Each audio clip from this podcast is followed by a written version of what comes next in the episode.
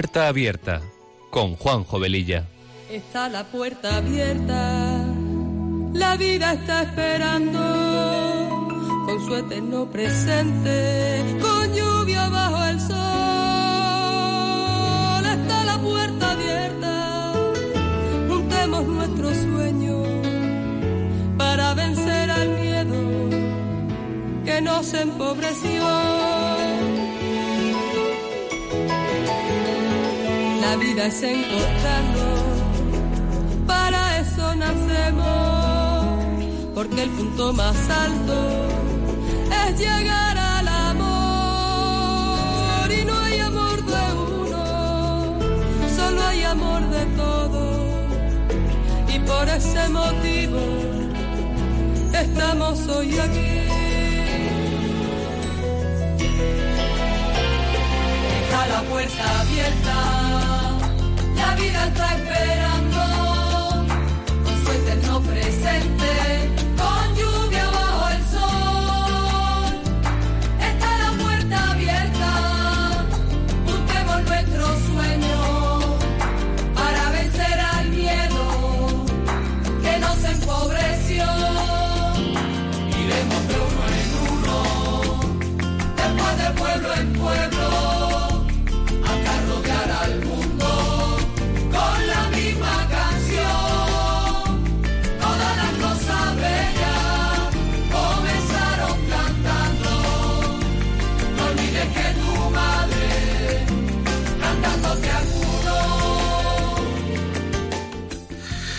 Pues bueno, buenas tardes, queridos oyentes de Radio María. Eh, mi nombre es Juan Jovelilla y comenzamos este programa de Puerta Abierta que emitimos los sábados de 3 a 4 de la tarde con una frecuencia quincenal. Con estos buenos deseos nos ponemos en manos de nuestra Madre María y del Espíritu Santo para que sean ellos los conductores del mismo y que a través de esta emisora podamos llegar a muchas personas. Hoy la presentación del programa la voy a hacer un poquito diferente porque tengo el placer, el gusto de tener aquí a un invitado muy especial, a mi nieto Fernando. Hola Fernando, buenas tardes. Hola abuelo, ¿qué tal estás? Pues muy bien, encantado de tenerte aquí, ya lo creo que sí. Y cuando le dije que hoy íbamos a hablar sobre los milagros, me dijo que si podía acompañarme. Y aquí está. Y me preguntó que si podría leer una oración preciosa, que por cierto no sé de dónde la ha sacado, y con ella vamos a iniciar este programa. Venga, Fernando, vamos a leer esa oración. ¿Cómo se titula? Eh, Radio María, oración, la, emisión te, espera. Pues venga, despacito. Levanto el corazón a ti, Señor. Ayúdame a lanzarme, hazme valiente. Muéveme con tu impulso a donde quieras. Inventa los caminos de mi vida.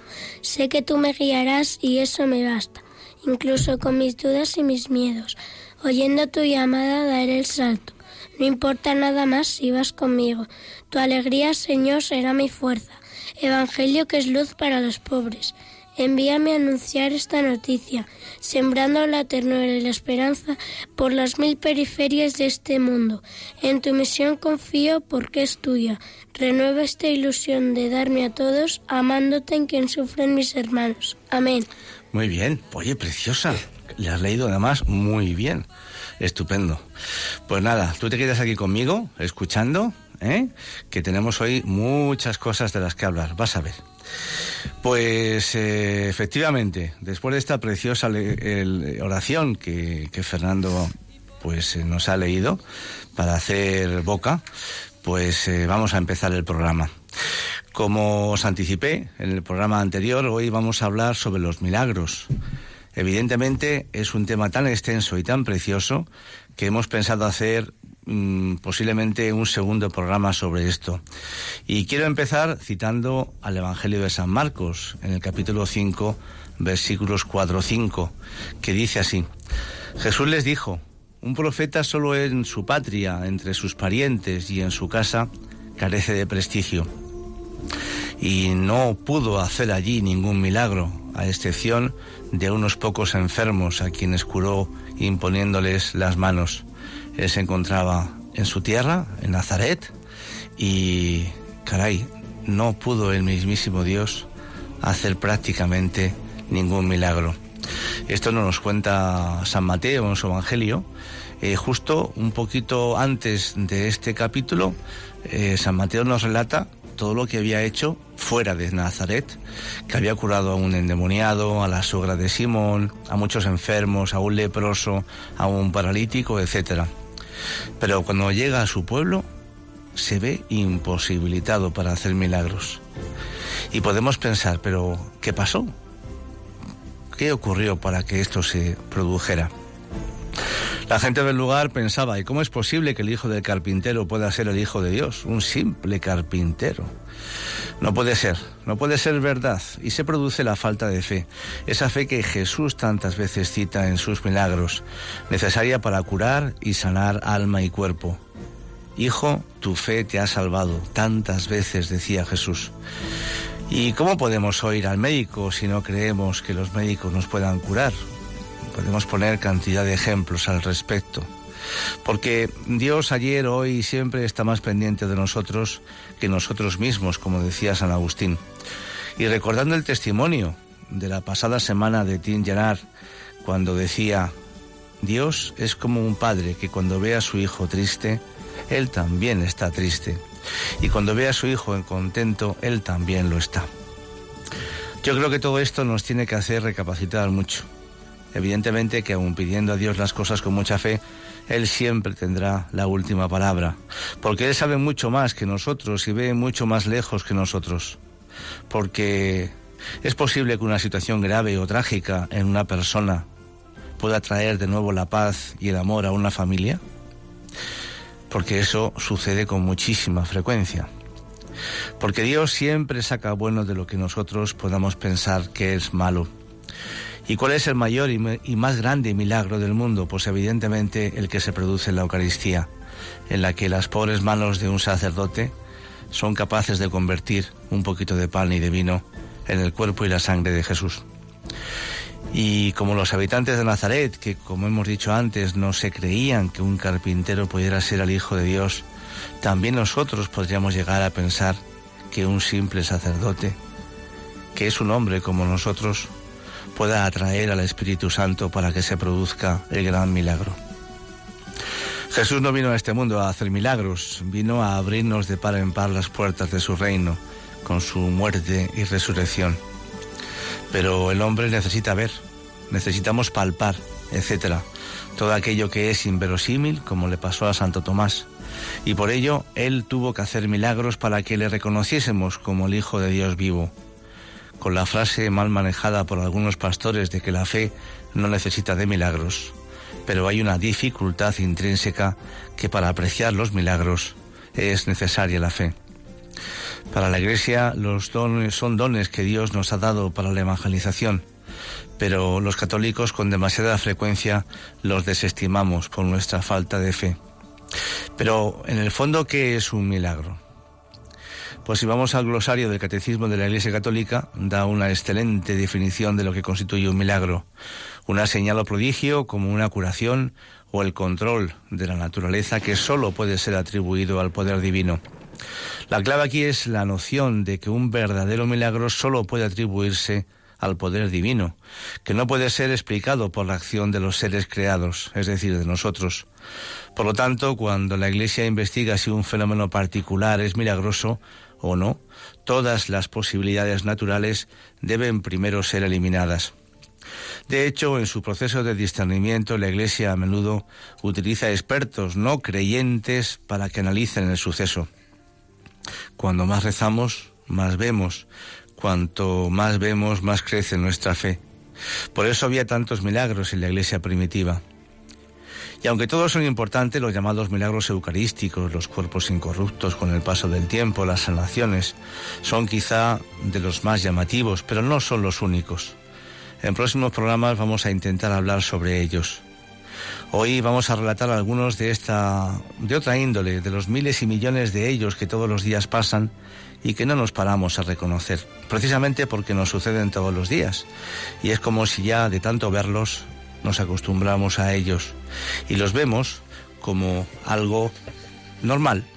Por ejemplo, el levantarnos cada día de la cama. Es un milagro el que nuestro corazón lata sin que nosotros hagamos nada para conseguirlo. Es un milagro el ver salir cada día el sol. Es un milagro el ver la naturaleza en cualquier momento del año, las flores, las montañas, la hierba, la nieve, los árboles, los pájaros cantando. Es un milagro el nacimiento de un niño que viene de la unión de células microscópicas y que se van desarrollando hasta formar un ser humano. Y así podríamos seguir y seguir. Los milagros son intervenciones de Dios sobre los cuales podemos decir que, por amor, Él hace una excepción para aquello que supera nuestra naturaleza y comprensión. Es una prueba de Dios, una práctica exclusiva de su amor omnipotente que forma parte de un plan mayor. El Señor no quiere mimar a sus hijos, sino salvarlos. Luego, todo milagro forma parte de su plan salvífico. Porque Dios a través de sus milagros nos recuerda que Él siempre estará con nosotros hasta el final de los tiempos. Nunca estamos solos. Vamos a escuchar ahora una preciosa canción de Marcela Gándara que nos habla un poquito de esto, de que Dios está siempre aquí, siempre estará con nosotros hasta el final de los tiempos.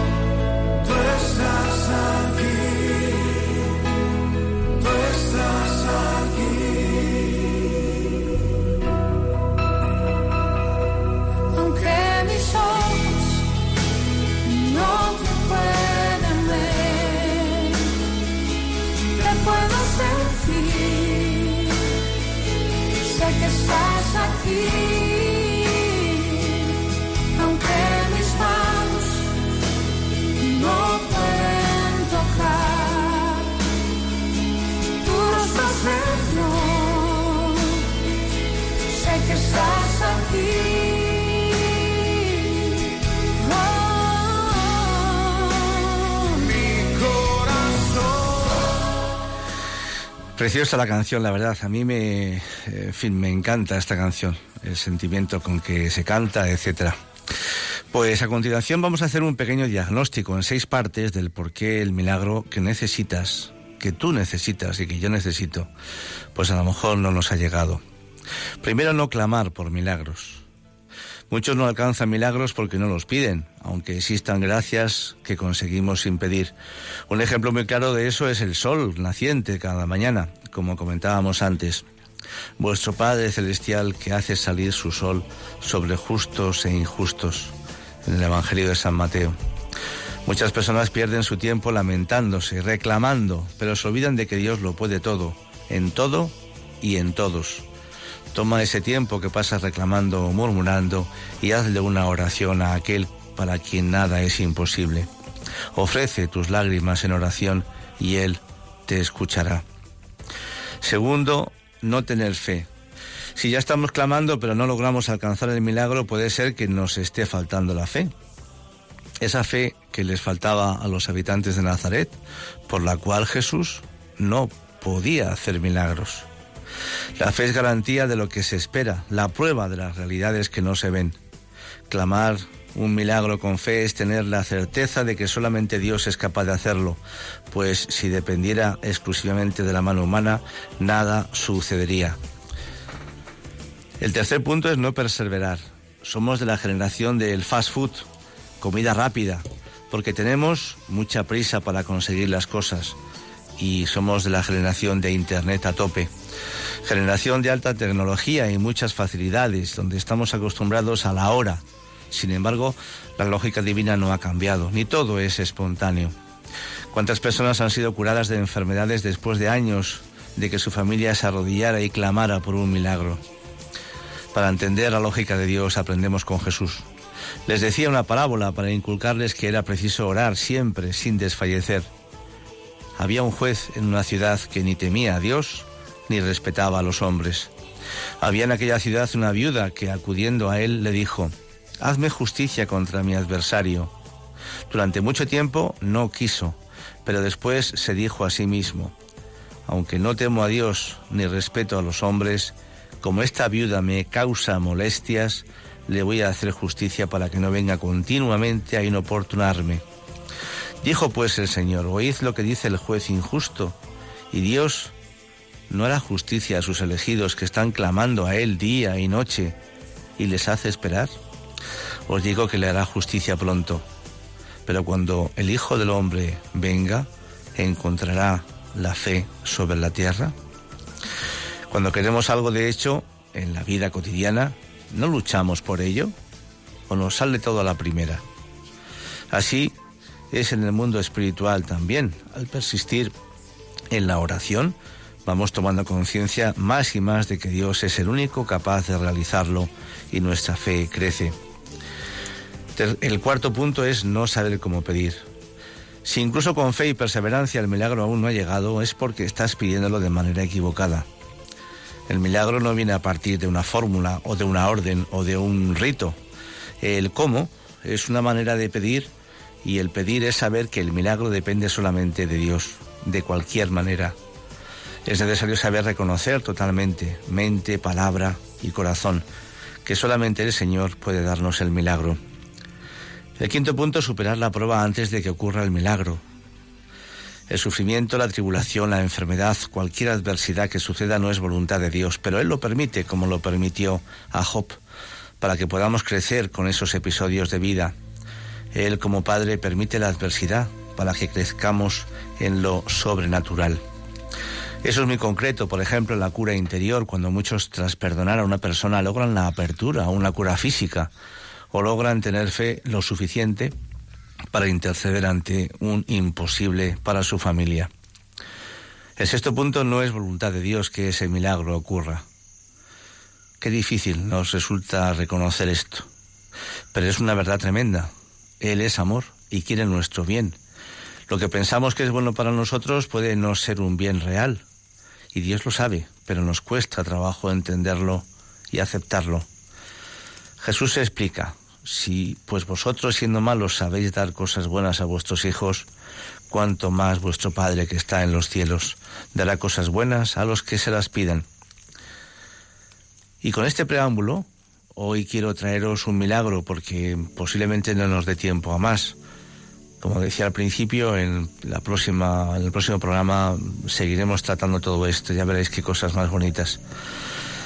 Pues eh, quiero traeros un milagro que yo desconocía totalmente y he comprobado mm, personas de mi entorno que tampoco nadie conoce. Es el llamado milagro del arroz de Olivenza. Olivenza es un pueblecito precioso de la provincia de Badajoz. Antes vamos a escuchar un trocito de una conferencia del padre Sayés, doctor en teología y gran colaborador de Radio María, que nos va a abrir el tema que vamos a tratar a continuación. Pero es que fijaros, poco antes habían visto el gran milagro de la multiplicación de los panes, ¿no es cierto? Este discurso sobre el pan de vida lo hace San Juan en la sinagoga de Cafarnaún, que todavía la tenéis allí en Cafarnaún, en ruinas. En las sinagogas entonces dejaban predicar también a todo hombre que tuviera una preparación, digamos, no seria, y el rabino le permitía predicar, y a Jesucristo le permitían predicar en muchas sinagogas, y esa es la que a él le gustaba. Y se iba a predicar ahí, a la sinagoga de Cafarnaún. Pero es que antes de eso, antes de este discurso, hizo el gran milagro de la multiplicación de los panes. ¿No es cierto? ¿Para qué? Pues para que vieran los discípulos que uno que hace ese milagro, hay que creerle cuando dice, esto es mi cuerpo, esto es mi. Jesucristo lo dijo, capítulo 10, 38 de San Juan, si no me creéis a mí por, por lo que os digo, creedme al menos por las obras que yo hago y que jamás nadie ha hecho entre vosotros, ¿no es cierto? Y ese milagro está ahí como introducción a este discurso de la sinagoga de Cafarnaún. Un milagro que nuestros curas no entienden, porque cuando lo predican por ahí, siempre me llama, alguien por teléfono diciendo, pues es que mire, don José Antonio está no sé dónde y dijo el cura que eso no fue un milagro, sino que cada uno llevaba su merienda. Y entonces, pues fue el milagro de la caridad. Entendido que cada uno se puso a compartir y ese es el milagro, la caridad. No, en la Biblia que yo tengo, y he llegado a la conclusión de que mi Biblia es distinta.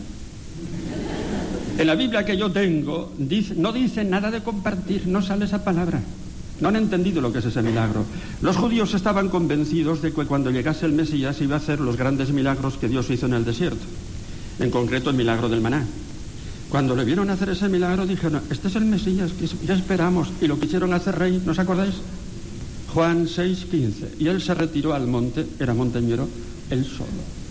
No es cierto, porque él no, quería, no había venido para eso, para que le hicieran rey. ¿No es cierto? Este es el gran milagro. Entonces realmente la Iglesia no ha tenido ninguna duda. Pues, eh, ¿por qué he puesto este pequeño trocito de la conferencia del Padre Sayés? Pues porque nos está hablando de un milagro, la multiplicación de los panes y los peces y dice cosas muy interesantes al respecto, ¿verdad? Pues tiene completa relación con este milagro que vamos ahora a relataros, el milagro del arroz de Olivenza. Se le podría denominar el milagro del siglo XX. A pesar de este apelativo, el milagro del arroz de Olivenza es un hecho muy poquito conocido, no solamente en Extremadura, sino en España entera. Es el único milagro de multiplicación de alimentos aceptado por la Iglesia, sin contar la multiplicación de los panes y los peces de Jesucristo que narran los Evangelios. El milagro, el milagro del arroz se produce en plena posguerra. España había estado en guerra civil diez años antes y se pasaba hambre y necesidad. En esos años existían repartidos por toda la península instituciones, casi todas ligadas a la Iglesia, que ejercían la beneficencia proporcionando alimentos a los más desfavorecidos. La Casa de Nazaret del Instituto San José de Olivenza era uno de estos centros benéficos en el que se alimentaba y educaba en régimen de semipensionado a niños y niñas pobres. Pero este centro no solamente se encargaba de dar comida y educación a estos chicos, sino que también funcionaba como comedor social, donde se alimentaban a todas las personas que padecían necesidad. Los alimentos provenían de familias bienhechoras del municipio. El milagro en sí sucedió el día 23 de enero de 1949, cuando la cocinera del centro, Leandra Rebollo, estaba comenzando a realizar la comida y se dio cuenta que la familia que debía haber traído los alimentos no había aparecido todavía y solamente disponía de tres tazas de arroz, aproximadamente unos 750 gramos, para dar de comer a más de 200 personas. ¿Y qué hago ahora? se preguntó con angustia la cocinera. Van a venir los pobres y las señoras que les reparten comida hoy no han traído nada. Leandra se dispuso a hacer un caldo con el poco arroz del que disponía en una gran olla a sabiendas de que era absolutamente imposible dar de comer a tanta gente únicamente con las tres tazas de arroz. Por lo que mientras echaba el arroz a cocer, se acordó del beato pacense Juan Macías, nacido en su mismo pueblo, Ribera del Fresno, muy cerquita de Olivenza, allá por el año 1585. Y ella exclamó, ¡ay, Beato! Y los pobres sin comida. Querido hermano Juan, ayúdame tú, que socorrías tanto a los pobres. Aquí vemos ya una pincelada que tiene relación con lo que hemos hablado antes, la fe. Dejó el arroz al fuego cociendo y continuó realizando otras actividades en el centro. Y cuando volvió, quedó ensimismada al ver que la olla en la que había vertido 750 gramos de arroz estaba completamente llena sin que se hubiera caído ni un solo grano. Estaba segura del arroz que había echado y tenía la suficiente experiencia en la cocina como para saber que lo que estaba sucediendo no era normal. Leandra, con la ayuda de más personal del centro, prepararon más recipientes para trasvasar arroz de la olla que estaba llena cociendo a otras, pues no podría cocer tal cantidad de arroz en una sola. Leandra, asustada, acudió a buscar al párroco del pueblo y a la directora del instituto, doña María Grájera Vargas, que fueron los primeros testigos del milagro. El cura párroco y las señoras no salían de su asombro. La voz se corrió por el pueblo y una gran cantidad de personas acudió a ver qué estaba sucediendo. Era el mediodía y los pobres que venían en largas filas iban comiendo todo lo que querían, sin que las raciones se acabaran. Comían los pobres y los no pobres también, porque eran muchos los que acudieron a presenciar el caso tan insólito. A Leandra, con la enorme sorpresa que todo esto le produjo, se le olvidó condimentar el arroz, cuya multiplicación duró unas cuatro horas, y concluyó repentinamente cuando el párroco vio que todos los necesitados habían comido y estaban más que satisfechos. Y exclamó, basta. Y en ese momento cesó la olla de rebosar arroz. Aquellos que probaron la comida dijeron haber comido el mejor arroz de su vida, a pesar de no haber sido condimentado como debiera. Ante la gran cantidad de testigos, los hechos no tardaron en llegar al obispado, y entonces el Papa Pío XII puso en marcha una investigación. Catorce sacerdotes interrogaron a los 22 testigos por separado. Además, las muestras de arroz tomadas fueron analizadas en diferentes laboratorios y se confirmó que el arroz era completamente normal. El Papa aceptó el hecho como verdadero milagro para declarar santo al querido hermano Juan Macías. El Vaticano tardó 25 años en pronunciarse, pero en 1974 la Iglesia consideró el hecho como un milagro y el día 28 de septiembre de 1975 fue canonizado Juan Macías por el Papa Pablo VI en Roma. Hoy aún se conservan en la casa diversos utensilios que se utilizaron para repartir la comida. También se conserva un cuadro hecho con azulejos como recuerdo del acontecimiento que dice así. San Juan Macías, dominico, natural de Ribera del Fresno, Badajoz. El Papa Pablo VI reconoció el milagro del arroz realizado por intercesión del santo el día 23 de enero de 1949 a favor de los necesitados de esta ciudad.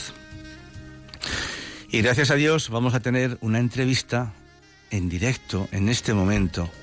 Esto para mí es una primicia fantástica con don Francisco González Santana, vecino de Olivenza, que en aquella fecha de 1949 tenía 18 años y se encontraba presente aquel día en el lugar mismo donde se produjo este milagro. Y ha tenido la amabilidad de querer darnos su testimonio. Pues vamos a ver si me pasa la llamada. Buenas tardes. Buenas tardes. Don Francisco, es un placer hablar con usted de nuevo. ¿Qué tal está? Bien, bien, gracias. Me alegro, me alegro muchísimo. Pues aquí estamos, eh, bueno, relatando lo acontecido eh, allá por el año 1949 y creo que, es, que el poder escuchar un testimonio personal de alguien que estuvo allí creo que es una maravilla. Yo le quería preguntar, eh, ¿todo lo que hemos contado es correcto? ¿Nos falta por apuntar alguna cosa más? Bueno, Eh. algunas cosillas no son concretamente correctas. Ajá. Hay algunas cosillas que no, no son concretas. ¿eh? Sobre todo mm, lo- la gracia que hemos tenido los que lo vimos, Sí, porque yo soy uno más sí. de los muchos que lo vieron Ajá, y, y fui casi uno de los primeros. ajá. porque el parco que estaba entonces, que vino de Ribera del Fresno de, y pasó por Almendal y después por Olivenza, era un hombre caritativo y como usted había dicho anteriormente, Sí, pues tenía en su casa parroquial mm, en esos años, en el año 49, los años de la posguerra, que había mucha hambre por todos los sitios, en todos los pueblos, pues tenía una cantidad de 60 niños aproximadamente para darle de comer todos los días, a diario. ajá. Y mm, una enseñanza general, una cultura general, Sí, porque apenas sabían leer y escribir. Entonces el párroco a mí me encargó de que me encargara de este, eh, de este oficio, de esta cosa, de darle de comer a los niños y cultura general. Entonces pues yo estaba de, mm, de sacristán organista en la parroquia. Ujú, y, y fui y, y fui a- después de la misa porque el párroco fue fue llamado después de venir de una aldeíta pequeñita sí, de, mm, de decir la misa y después fue a, fue a la parroquia. Y entonces estando en la parroquia fue llamado entonces por causa del prodigio como está contado ajá. que era una cosa extraordinaria. Entonces pues yo creo que fui casi de los primeros. La primera indudablemente fue y tuvo la gracia de Andra la, la cocinera Claro. una de las una de las damas de la institución que el párroco había fundado. Eh, la institución em, de Nazaret del hogar de Nazaret. Entonces pues yo llegué casi a la hora de, de, de- casi al principio. Ujú, hasta ahí todo bien. Va, eh, entonces pues el párroco como usted anteriormente dijo Sí, se hizo cargo de y visitó a varias familias juntamente con la directora y algunas damas más de la institución que la había fundado sí, para que algunas señoras del pueblo más pudientes se comprometieran para llevar la comida los domingos, los domingos, para dar de comer a las familias. El párroco se dio cuenta que no solamente los niños tenían necesidad, sino también muchas familias de Olivenza claro. muchas familias de Olivenza. Entonces digo, por lo menos los domingos, que esta familia se le debe de comer. Entonces, pues mm, las señoras correspondían perfectamente bien. Le da, mm, llevaban mm, la comida, arroz, garbanzo, lo que fuera, todos los domingos reglamentariamente para estas familias. Porque los niños en realidad tenían comida para todos los días, porque se pedía para todos los días y además había unos recibitos mensuales también de, de, de bienhechores y con eso se, se pagaba la comida para los niños. Pero la de los domingos era solamente las señoras encargadas y que se habían comprometido para llevarlas. Muy bien. Entonces el domingo, los domingos, entonces el domingo 23 de, de, de enero del 49, la señora que le tocaba pues se olvidó y no llevó el arroz o lo que fuera, no llevó la comida, no puedo decir arroz porque sería garbanzo, lo que fuera. Lo que fuera. Sí, sí, lo que fuera, sí. Entonces, pues, mm, Leandro, la cocinera, se dirigió a la madre del párroco y le dijo, señora Josefa, porque ella la trataba así, hoy los pobres no, no tienen para comer, la señora que tenía que traer el arroz no lo ha traído, o el arroz o lo que fuera. Lo que fuera, sí. fuera, no lo ha traído. Entonces la, mm, eh, se lo comentó también a la superiora de la institución y mm, le dijeron que ese arroz que había que lo echaran en una olla, en una olla, que lo echaran en una olla y por lo menos para una familia había.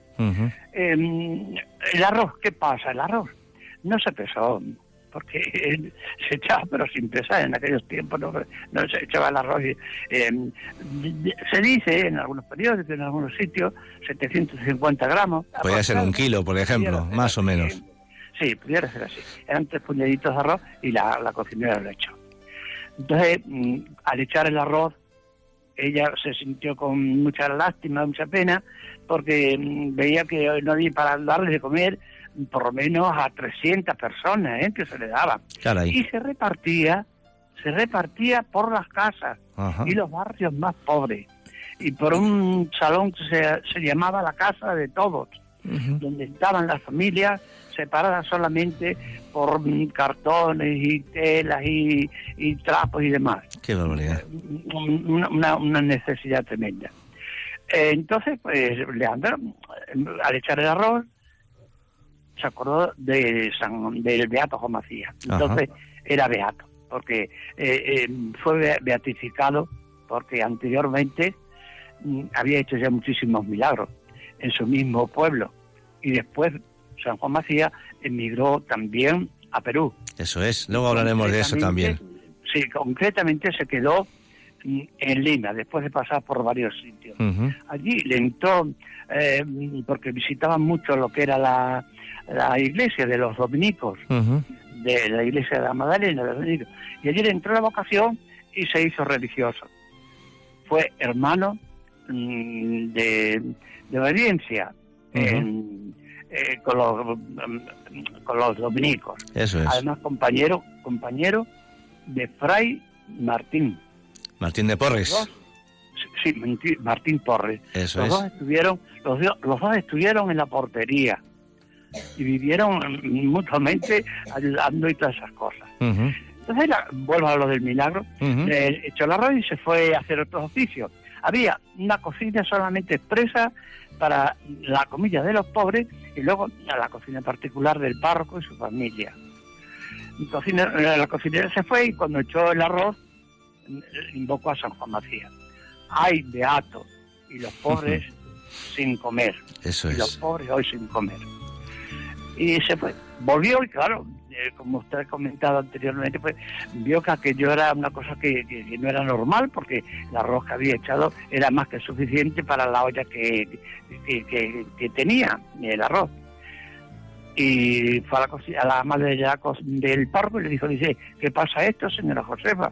Dice, pues, mm, pues coge otro recipiente, otra olla y echa esa olla para la otra. Claro. El caso sería así, entonces se decidió llamar ella misma, no con otras personas, otras amigas, otras hermanas suyas, Sí, eh, llamar al párroco para que acudiera. claro. El párroco acudió en ese momento.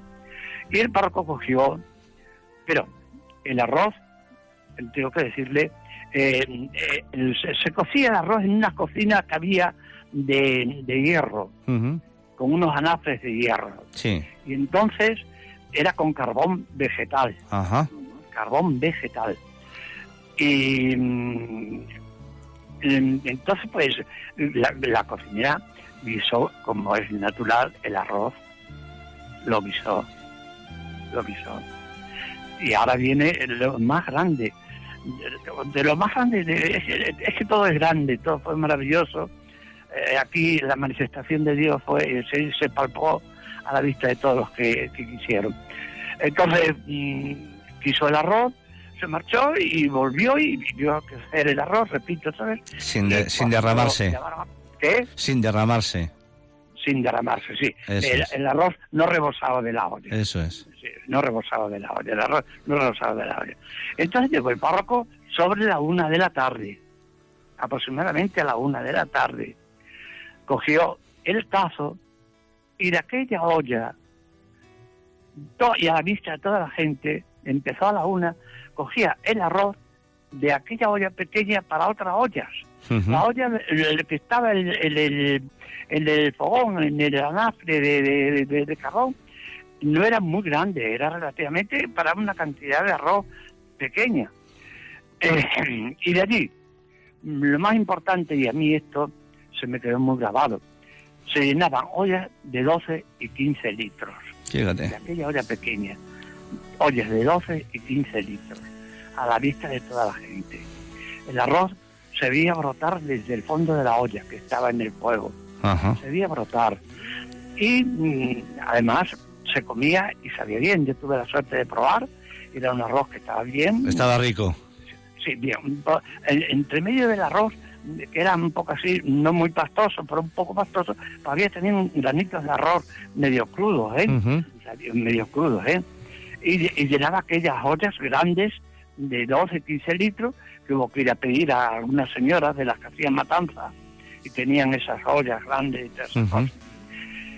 Eh, ¿El arroz qué pasaba? Pues, efectivamente, salía guisado, salía condimentado, salía condimentado y no, no hizo falta echarle ni agua, ni sal, ni ajos, ni nada.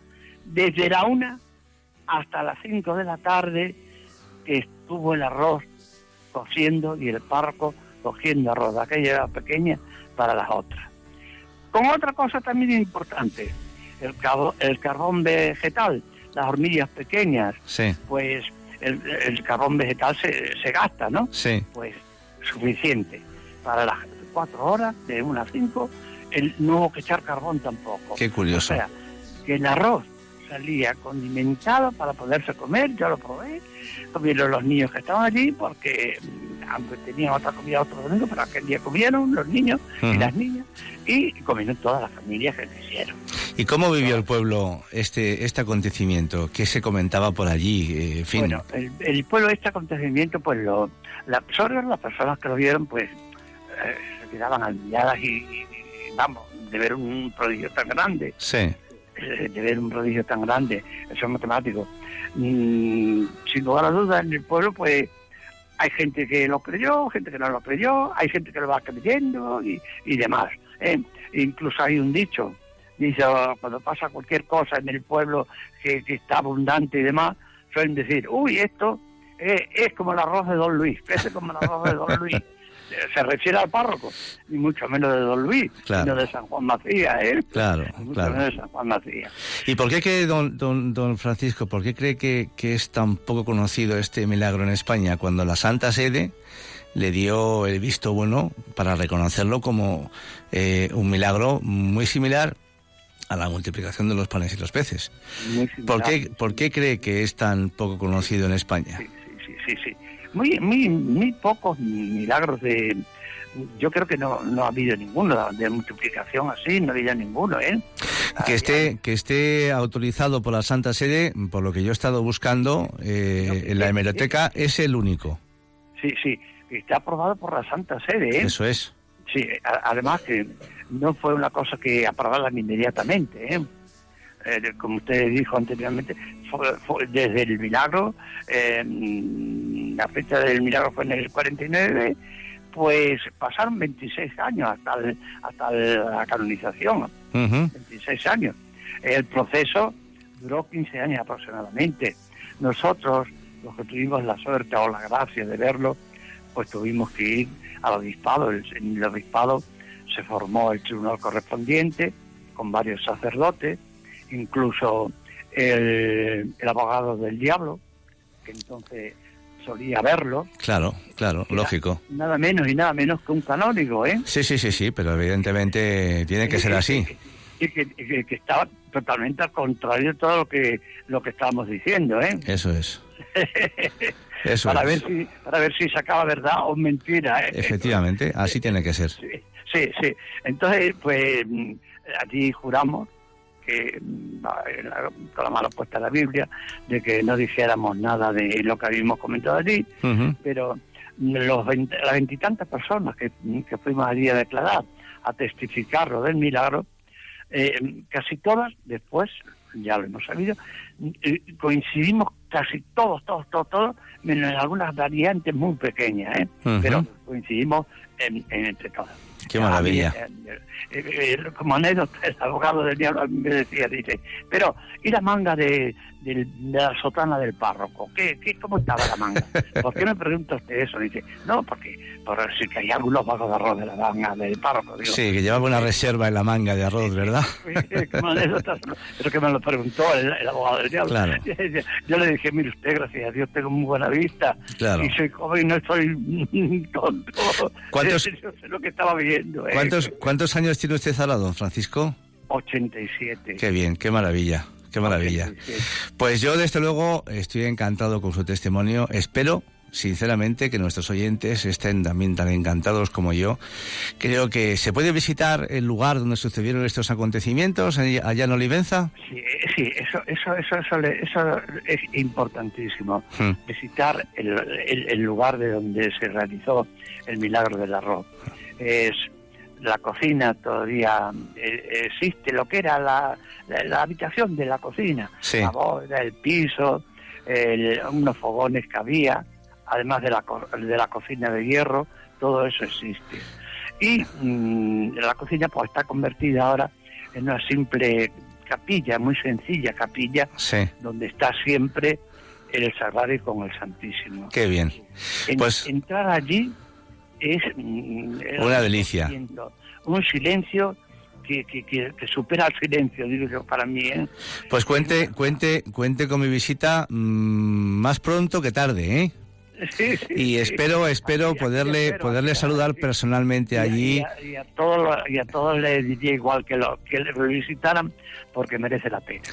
Pues nada don Francisco eh, de verdad se lo agradezco muchísimo. Ojalá pueda usted todavía muchos años más seguir explicando y contando esta historia preciosa.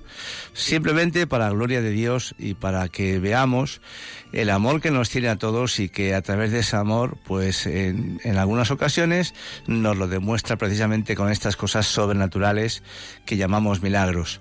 Pues muchísimas gracias por su, por su, por su llamada, por su intervención. Vamos ahora a dejar pasar a, a nuestros oyentes por si quieren compartir alguna cosa con nosotros. Usted, por supuesto, se puede quedar al, al teléfono escuchando el programa y yo en este momento me despido de usted. Ha sido un placer, don Francisco. Muy buenas tardes. Muchas gracias a usted. Muchas gracias. Buenas tardes. Buenas tardes, muchas Pues Germán, eh, vamos a dar paso a, los oyentes por si acaso hay alguien que quiera comentar alguna cosa o tal, que me parece que el tema es muy interesante. Tenemos poco tiempo, pero a ver si alguna llamada puede entrarnos. Mientras tanto, eh, yo quisiera brevemente comentar alguna eh, cosa de, de, bueno, del, me dice Germán, el teléfono 91005 94 19. 91005 94 19. Aquí estamos. Pues eh, quería mm, comentar algo sobre, sobre el hermano Juan Macías que ya después de tres siglos mm, el hermano Juan Macías repetía lo que realizó más de una vez en la portería del convento de Lima, como comentaba antes don Francisco. Don Juan Macías era un hombre muy honrado, eh, apenas sabía, sabía leer ni escribir, había llegado a América a sus 34 años, atravesó a pie Colombia, Ecuador y al final llegó a Perú. Solicita la entrada en el convento de los dominicos y ya lo tenemos de portero con fama de santidad cada día más creciente. Era un hombre de Dios, con oración continua, con penitencias asombrosas, con milagros a la vista. Le visita un joven que se llama Martín de Porres, San Martín de Porres, y que bien se entienden los dos, se entienden de maravilla amigos en vida y hoy los dos con sus sepulcros y sus imágenes, uno a la derecha y otro a la izquierda de Santa Rosa de Lima, una pedazo de santa maravillosa y grandísima en la misma iglesia de los dominicos allá en Perú. Juan Macías eh, era ignorante de letras, pero muy sabio en las cosas de Dios. Es famosa la visión que tuvo un día siendo niño de siete años. Hubo de contarla por obediencia, siendo ya mayor. Ve a un santo a quien no conoce y que le dice, Juan, hoy estás de enhorabuena. El niño le responde, igual que tú. Tú también estás de enhorabuena, pero ¿quién eres? Y le contesta la aparición. Me llamo Juan como tú y soy Juan el apóstol y evangelista, el discípulo más querido del Señor.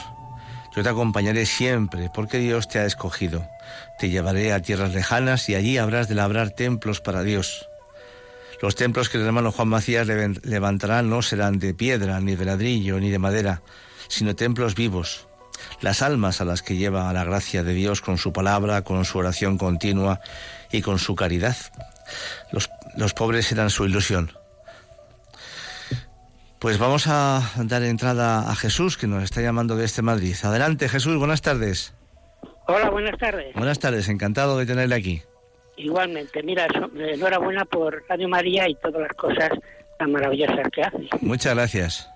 Pues mira, pues soy Jesús Castro del Grupo Cultura Natural Partido Anarquista No Violento, Ecológico y Naturista, que ya hemos llamado algunas veces en otros programas, y queríamos hacer eh, la aportación de que realmente en España pues estamos asistiendo a un milagro, porque tal como está la política y demás, pues eh, estamos en una situación, eh, y vamos, a lo largo de toda la historia en España, también hemos tenido el milagro, porque los milagros no son por casualidad, realmente. Por supuesto. Eh, tenemos nuestra Universidad de Cultura Natural también, y unimos ciencia y, y espiritualidad, ¿no? Y bueno, eh, yo quisiera, no sé si se nos ha cortado la llamada o está por ahí. Se nos ha cortado, me dicen es el control. A ver si se puede recuperar esa llamada. Sí, eh, buenas tardes. ¿Con quién hablamos? Buenas tardes. Sí, adelante. Sí, Adelante. sí, de Canarias. Dígame. Pues yo quería contarle también una cosa de una familia que conozco. que en los años de la guerra civil, pues murió el padre, se quedó la viuda con 35 años y cinco hijos y solamente unas cabritas que tenía para ella lo que hacía, había en los campos Sí, personas que vivían de la agricultura, pero no tenía propiedades ninguna, sino la casa en que vivía. Y sacó a sus hijos adelante con su trabajo nada más, pero es una persona que rezaba el rosario todos los días en familia. sí. Me acuerdo que los hijos muchas veces, desde muy pequeños, que tuvieron que trabajar para, aunque sea, cuidar las cabras y, eh, y ayudar a, a la- a los mayores a, a sacar adelante la familia. ¿Y tiene usted que comentarnos alguna cosa concreta sobre lo que hemos estado hablando hasta ahora?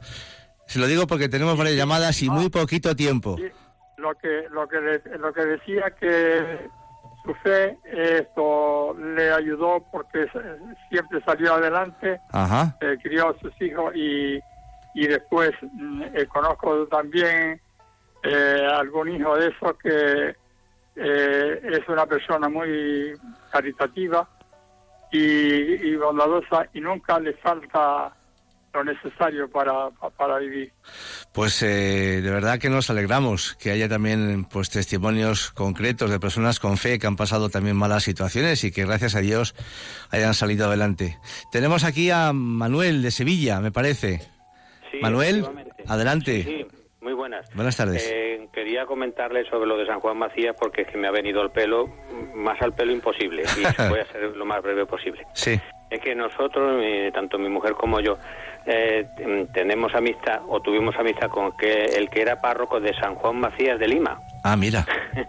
y entonces el párroco, que nos casó aquí en Sevilla, fuimos con él a Ribera del Freno. Ajá. Fuimos a donde está el pozo Sí. y de repente vino una persona que lo cuida porque, hombre, siempre hay algún desalmado que lo, que lo bombardea con algunas cosillas Ya.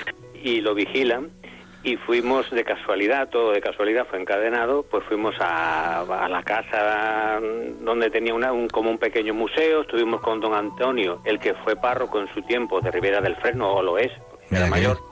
Y estuvimos viendo todo y nada, se, se hermanaron las dos parroquias un poquito, las de San Juan Macías de Lima y la de San Juan Macías de Ribera del Freno. Mira qué bien, estupendo. Y sí, sí, fue una casualidad, vamos, apoteósica. Yo cuando lo, me, me dijo mi mujer, pon Radio María, y digo yo, vaya. Pues oye, me alegro un montón, Manuel, me alegro un montón. Sí, sí. Pues muchas gracias por su llamada. Buenas, Muchísimas gracias a ustedes. buenas Adiós. tardes. Adiós. Pues eh, un poquito más de la vida de San Juan Macías. Los pobres eran su ilusión, pero como Juan Macías no podía salir a pedir limosna para ellos, fíjense, le encargó a su burrico, a su borrico, que lo hiciera él. Y vino el milagro de Dios. El pobre animal iba solo de puerta en puerta. Y la gente sabía lo que tenía que dejar en las alforjas. Si alguien no le quería dar nada, el borrico daba patadas en la puerta hasta que le echaban encima algo para llevar a los pobres, a los que el hermano Macías socorría de mil maneras, hasta multiplicando las provisiones cuando era necesario, avanzando el milagro que serviría para su canonización. Una noche estaba rezando en la iglesia y oye voces misteriosas. Somos almas del purgatorio, socórrenos. No necesitó más el hermano. En adelante rezar y sacrificarse por las almas benditas fue para Juan Macías una verdadera vocación. Y Dios le reveló las muchas y muchas almas que por su oración habían acelerado su purificación y salida del purgatorio libres para el cielo. Así, tan sencillamente, pero con enorme fama de santo en Lima, llegó Juan Macías a los 60 años de vida y ya en el hecho de muerte exclamó alborozado, Miren, miren, ¿quiénes están aquí? Nuestro Señor Jesucristo, su Madre, la Virgen, el apóstol y el evangelista San Juan, y otros santos y muchos ángeles, y con ellos me voy al cielo. El santo murió en el año 1645 y 36 años después de su muerte, sus restos fueron trasladados a un ataúd de cedro y para sorpresa de todos los presentes los hallaron incorruptos. Ahora mismo se pueden apreciar disecados, mas no corruptos. Además, cada año sale en procesión por las calles del centro histórico de Lima el cuarto domingo del mes de septiembre en hombros de sus devotos de la Hermandad de Caballeros de San Martín de Porres y de San Juan Macías. El santo que supo multiplicar tan abundante el arroz en la olla nos ayuda a nosotros a multiplicar en nuestras almas la gracia de Dios. Pues nada más, el tiempo se nos acaba. Esto va siempre muy deprisa. Os emplazo pues eh, al próximo sábado 10 de marzo para volvernos a encontrar en este programa de Puerta Abierta a través de a las 3 de la tarde y a través de las ondas de Radio María. Vamos a seguir seguramente hablando de milagros concretos y preciosos y, y, nada más, que podéis seguir en nuestra sintonía escuchando a continuación el fantástico programa de Maestro, enséñanos a orar. Pues un saludo muy cordial y Fernando, te despides. Sí. ¿Te ha gustado el programa? ¿Te ha gustado Sí. estar aquí? Y quiero, quiero saludar a mi, a toda mi familia y, y dar gracias a Dios porque esta noche la he pasado mal y he podido venir al final. Muy bien, pues estupendo Fernando. Pues nada, un saludo para todos muy cordial de nuestra parte y que Dios os bendiga a todos. Muchas gracias.